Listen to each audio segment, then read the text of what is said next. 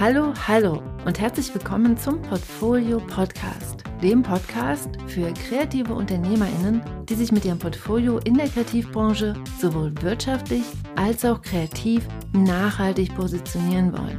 Bist du das? Dann bist du hier genau richtig. Mein Name ist Franziska Walter und jetzt geht's los mit einem Kopfsprung in die nächste Folge. Let's go! Hello, hello, hello. Herzlich willkommen zu dieser neuen Episode des Portfolio Podcasts. Ich freue mich sehr, dass du heute hier bist und bevor wir ins heutige Thema einsteigen, möchte ich nicht vergessen, hier gleich am Anfang mit dir noch zwei aktuelle Termine zu teilen. Nächste Woche ist ja Frankfurter Buchmesse und deshalb komme ich nach Deutschland gedüst. Wenn du gleich am ersten Messetag am Mittwoch, dem 18. Oktober 2023 auf der Buchmesse bist und wenn du Fragen zu einem erfolgreichen Messebesuch und vielleicht auch zu deinem Messeportfolio hast, dann unterstütze ich dich. Von 13 Uhr bis 14.30 Uhr beantworte ich deine Fragen am Stand der Illustratorenorganisation. Komm einfach vorbei und frag los und lerne mich auf diese Weise vielleicht auch einfach mal in echt kennen. Ich würde mich freuen, wenn du kommst. Mehr Informationen dazu findest du in den Show Notes. Und hier gleich noch ein zweiter Termin.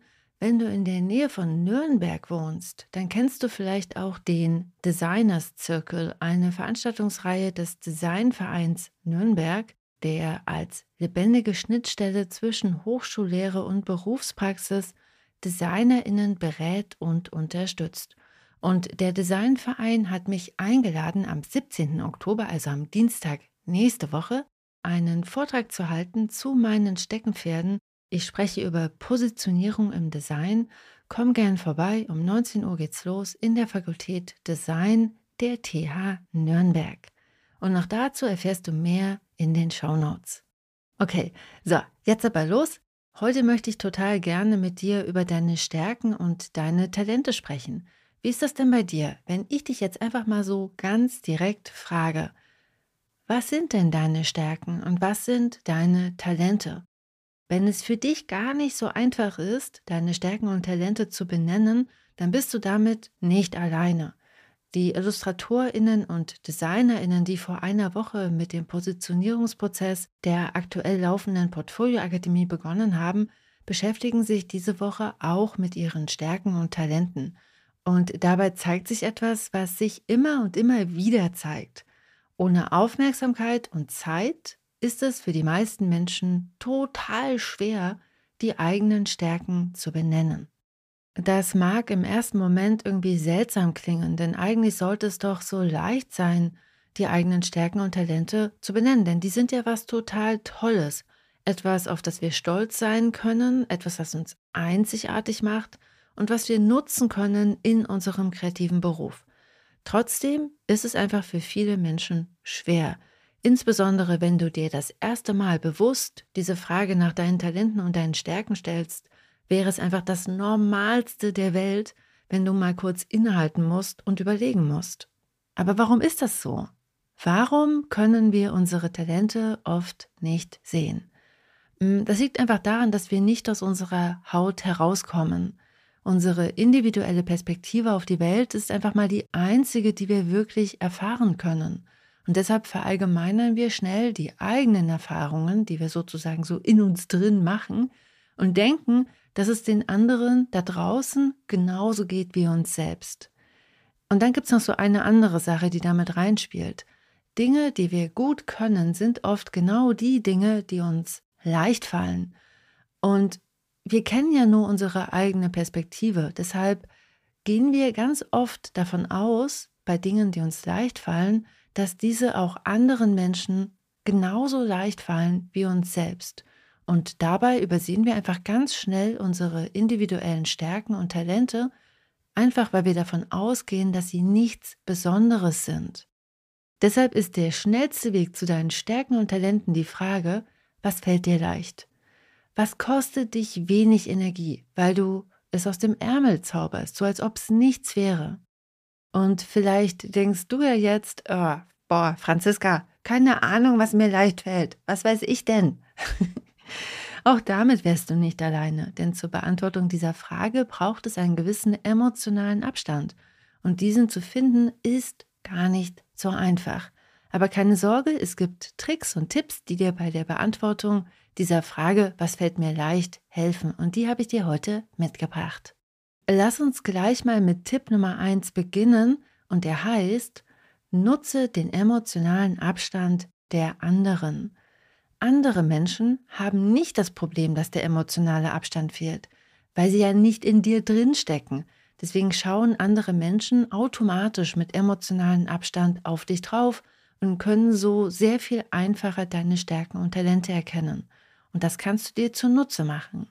Deshalb frag dich, zu welchen Dingen bitten dich andere Menschen um Hilfe und wo bitten sie dich um deine Unterstützung? Gibt es da bestimmte Themengebiete und Anwendungen, bei denen du immer wieder gefragt wirst und bei denen es eben immer wieder passiert, dass Menschen dich darauf ansprechen und dich um Hilfe bitten? Gibt es? Wunderbar. Tada, schreib es auf. Das sind Stärken von dir. Und lass uns gleich mal weitermachen mit Tipp Nummer zwei. Schau in die Vergangenheit. Du könntest nämlich auch überlegen, was du als Kind schon immer und gerne gemacht hast Erinnerst du dich, was du als Kind gemacht hast, wenn dir langweilig war und wobei du die Zeit vergessen hast? In den Dingen, die wir als Kind gern gemacht haben, verbergen sich oft unsere intrinsischen, also diese aus uns selbst herauskommenden Interessen und Talente. Unsere Aufgabe als Erwachsene ist es einfach nur noch, diese in unserem heutigen Verhalten wiederzuentdecken. Wobei wir das nicht eins zu eins übertragen können in den meisten Fällen, sondern meistens brauchst du eine gewisse Übersetzungsleistung. Hier mal ein Beispiel. Ich habe als Kind im Garten meiner Großeltern Weinbergschnecken nummeriert mit Acrylfarbe, die hoffentlich die Gesundheit der Schnecken nicht allzu sehr gefährdet hat. Mm, und ich habe damit versucht zu messen, wie weit Schnecken so über den Sommer kriechen können. Und ich habe das dokumentiert. Und als meine Kanarienvögel Eier gelegt haben, habe ich auch das Brüten und das Schlüpfen dieser neuen kleinen Kanarienvögel in einem Schulheft mit kleinen Illustrationen sehr detailverliebt und mit Ausdauer dokumentiert. Als junger Teenager habe ich Handpuppen aus Modelliermasse gebaut und mit einer Freundin zusammen Hörspiele auf Kassette aufgenommen. Der Trick ist hier, diese sozusagen Erinnerungen zu benutzen, um die versteckten Fähigkeiten in unseren Kindheitsvorlieben und Tätigkeiten zu entdecken. Die Schnecken- und Kanarienvogelaufzeichnungen visualisieren ziemlich gut eine Fähigkeit, die ich auch heute in meinem Berufsalltag einfach regelmäßig anwende. Denn ich dokumentiere auch heute noch die Welt und gehe dabei sehr, sehr methodisch vor und forschend. Außerdem waren die Kanarienvogelzeichnungen wohl meine ersten Sachillustrationen – und die Handpuppen und Hörspiele sind die ersten Versuche, eigene Geschichten zu erzählen. Wichtig ist hier zu übersetzen. Nur weil ich als Kind schon Weinbergschnecken erforscht habe, heißt es nicht, dass ich heute Weinbergschnecken zu meinem Spezialgebiet machen muss. Erlaub dir, hinter die eigentliche Tätigkeit zu schauen und die Qualitäten darin zu entdecken, die dich auch heute noch in deinem Beruf unterstützen und die du auch heute noch gerne einsetzt. Deshalb frag dich dazu, was hast du als Kind schon gern gemacht und wie zeigt sich das heute in deiner kreativen Arbeit? Okay, und dann sind wir schon bei Tipp Nummer drei. Analysiere, wofür du gelobt wirst. Hm. Dieser Tipp ist mit Vorsicht zu genießen, denn hier vermischen sich einfach deine Talente und deine Stärken mit einer externen Bewertung von außen aber trotzdem ist diese Perspektive hilfreich. Es ist hilfreich, dorthin zu schauen und zu beobachten, was sich wiederholt in den Dingen, wofür du gelobt wirst. Frag dich mal, wofür erhältst du regelmäßig und von den verschiedensten Seiten positive Rückmeldungen? Kannst du einen roten Faden erkennen? Häufig ist es so, dass wir für Dinge gelobt werden, die für uns selbstverständlich sind. Dinge, die für uns keine große Sache sind, weil wir glauben, dass das alle genauso gut können wie wir selbst weil sie uns einfach so leicht fallen. Habe ich ja vorhin schon gesagt. Die positive Anerkennung von außen kann uns einfach helfen, diese Stärken und Qualitäten auch als solche wahrzunehmen. Deshalb liste ruhig mal Dinge auf, für die du gelobt wirst. Und deine Liste kannst du dann mit dem abgleichen, was dir an deiner Arbeit wichtig ist. Das heißt, nicht alles, was du hier auflistest, muss automatisch eine Stärke werden, mit der du dich als Illustratorin bzw. Designerin positionierst. Ich werde zum Beispiel oft für Aufträge gebucht, die eigentlich gestern schon hätten fertig sein sollen, weil ich einfach schnell Ergebnisse abliefern kann. Trotzdem ist es mir sehr viel lieber, wenn ich mit Zeit und Aufmerksamkeit arbeiten kann. Aus diesem Grund fokussiere ich mich in meiner Akquise auf andere Stärken. Meine Schnelligkeit ist sozusagen das Kaninchen, was ich, wenn es mal notwendig wird, so aus dem Hut zaubern kann, für das ich allerdings nicht ausschließlich gebucht werden möchte. Weil ich meine Stärke kenne, kann ich mich einfach hier ganz bewusst entscheiden, wofür ich stehen will. Deshalb markiere in deiner Liste die Stärken, die du in deiner eigenen kreativen Arbeit schätzt. Okay, und dann sind wir schon bei Tipp Nummer 4, Analysiere auch, wofür du kritisiert wirst. Denn auch Kritik kann dir helfen, deine Stärken und Talente zu entdecken. Denn jede Medaille hat ja zwei Seiten, vorn und hinten, Licht und Schatten, positiv und negativ. Diese zwei Seiten sind untrennbar miteinander verbunden. Und bei den Dingen, für die du kritisiert wirst, gibt es mit ganz, ganz großer Wahrscheinlichkeit auch eine positive Seite. Deshalb lauf mal um die Kritik herum und schau von der anderen Seite, welche positiven Aspekte darin auch stecken. Vielleicht denkst du jetzt, hm, ja, hm, weiß ich nicht, wie sieht das denn aus? Gib mal ein Beispiel. Und ja, ein Beispiel ist hier angebracht, weil das ist ganz schön abstrakt. Bei mir ist es zum Beispiel so, ich bin nicht gut darin, in stark hierarchischen Strukturen zu arbeiten. Hier ecke ich gern mal an. Das wurde mir auch schon mehrere Male zurückgespiegelt. Aber wenn ich das umdrehe, kann ich sehen, dass ich mich in Teams auf Augenhöhe wohlfühle und dass ich mich da einfach gern engagiere. Das ist eine meiner Stärken. Bei dieser Frage hier, bei diesem Tipp kann es allerdings auch bedeuten, dass die Kritik dir sozusagen ein Potenzial zum Wachsen aufzeigt. Denn zum Beispiel bei mir ist es auch so, ich werde auch manchmal dafür kritisiert, dass ich ungeduldig werde. Und ja, das stimmt. und auch wenn ich erkenne, dass mit der Ungeduld auch positive Aspekte mitreisen, zum Beispiel ein hohes Engagement und Energie und, und Fokus, alles Dinge, die ich in Projekte einbringe, trotz alledem möchte ich daran arbeiten, mehr Geduld und Gelassenheit zu kultivieren, weil Ungeduld mich nicht wirklich unterstützt. Und hier ganz ehrlich auf die eigenen Schwächen zu schauen, ist nicht einfach denn häufig erzeugt das unangenehme Gefühle wie Scham und auch Angst. Fokussiere dich deshalb auf Kritik, die beschreibt, wie du etwas tust und nicht wie du bist. Denn du bist gut so, wie du bist. Die Art und Weise, wie wir etwas machen, können wir dagegen ändern, wenn wir wollen. Müssen wir aber nicht. Alles kann, nichts muss. Deshalb frag dich jetzt, wofür genau wurdest du kritisiert? War die Kritik vielleicht berechtigt? Wenn ja, möchtest du das als Chance sehen, um vielleicht auch Dinge zu verändern? Und dann frag dich, welche Stärken stecken darin, wenn du von der anderen Seite auf die Kritik schaust. Bevor du die Kritik auf deine Liste schreibst, überprüfe auch, ob diese überhaupt gerechtfertigt ist und ob sie zu dir gehört. Denn gar nicht mal so selten hat Kritik eher was mit deinem Gegenüber zu tun als mit dir. Deshalb ist die Frage total wichtig. Ist die Kritik hier angebracht? Wenn ja, nutze sie für dich und wenn nein, dann kannst du den Ball auch einfach an dir vorbeirollen lassen. Und hier noch eine wichtige Randnotiz. Diese Übung ist nicht dazu gedacht, Verhaltensweisen, die dir nicht dienen, zu rechtfertigen und zu festigen. Deshalb überlege parallel einfach auch, was du tun kannst, um mehr so zu handeln, wie du handeln möchtest. Selbstbestimmung. Mhm. Genau. Und dann sind wir schon bei Tipp Nummer 5 und das ist mein persönlicher Favorit. Und dieser Tipp heißt Folge der Freude. Genau.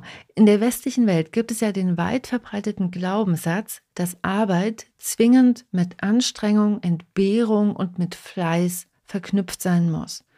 Freude am Beruf hat da irgendwie keinen Platz. Und viele Kreative kennen die negative Auswirkung dieses Glaubenssatzes aus Honorarverhandlungen. Denn dort gibt es öfters mal die Aussage, es macht ihnen doch auch Spaß zu zeichnen und zu gestalten. Das ist doch auch schon so eine Art von Honorierung. Und so eine Aussage degradiert eine professionelle kreative Dienstleistung zu einem Hobby, einfach nur weil sie Freude bereitet. Doch die Dinge, die wir gut können, können wir meist besser als andere, weil sie einfach mal genau das machen, weil sie uns Freude bereiten.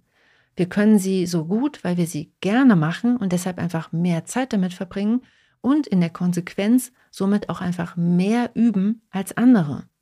Deshalb haben auch Dinge, die uns heute ohne Anstrengung einfach mal leicht fallen, Wert. Mhm. Deshalb frag dich auch, was dir Freude bereitet und womit du gerne deine Zeit verbringst.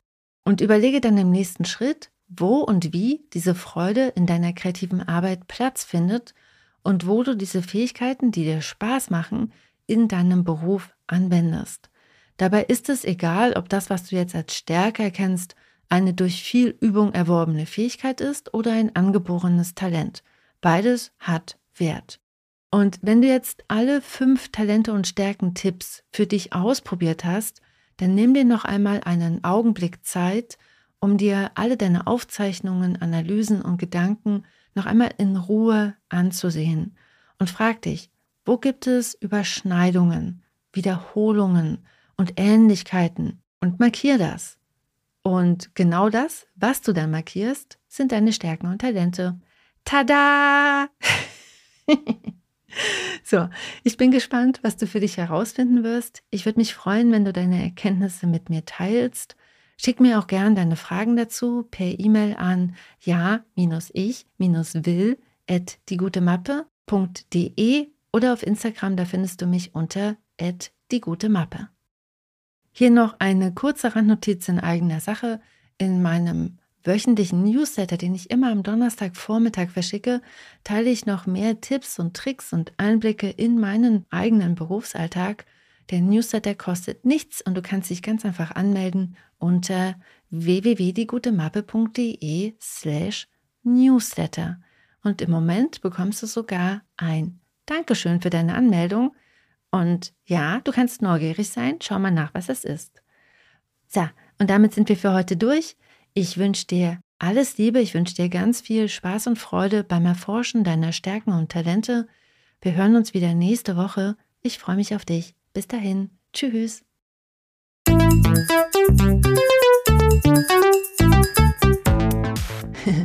wow, du bist immer noch da. Du bist der Knaller. Ich freue mich sehr, dass du dir die Podcast-Folge bis hierhin angehört hast. Hier nochmal der Hinweis, du findest alle Links in den Show Notes. Auf meiner Seite www.diegutemappe.de findest du noch weitere, auch viele kostenlose Ressourcen, um dich besser aufzustellen, um dein Portfolio zu überarbeiten und um damit dann einfach mehr Aufträge zu akquirieren. Deshalb schau dich da gerne mal um und wenn dir die Folge geholfen hat, dann freue ich mich sehr, wenn du sie auf Apple Podcast bewertest und ihr ein paar Sterne schenkst oder noch besser, sie einfach Kolleginnen und Freundinnen weiterempfiehlst, dann haben deine Freundinnen vielleicht auch ein paar Aha-Momente und du unterstützt damit gleichzeitig auch den Podcast. Denn Weiterempfehlungen und Rezensionen und Sterne sorgen dafür, dass der Algorithmus versteht, dass der Podcast Relevanz hat für Gestalterinnen, Designerinnen und Illustratorinnen. Ich danke dir jetzt schon einmal ganz herzlich dafür und wir hören uns wieder nächste Woche. Bis dann. Tschüss.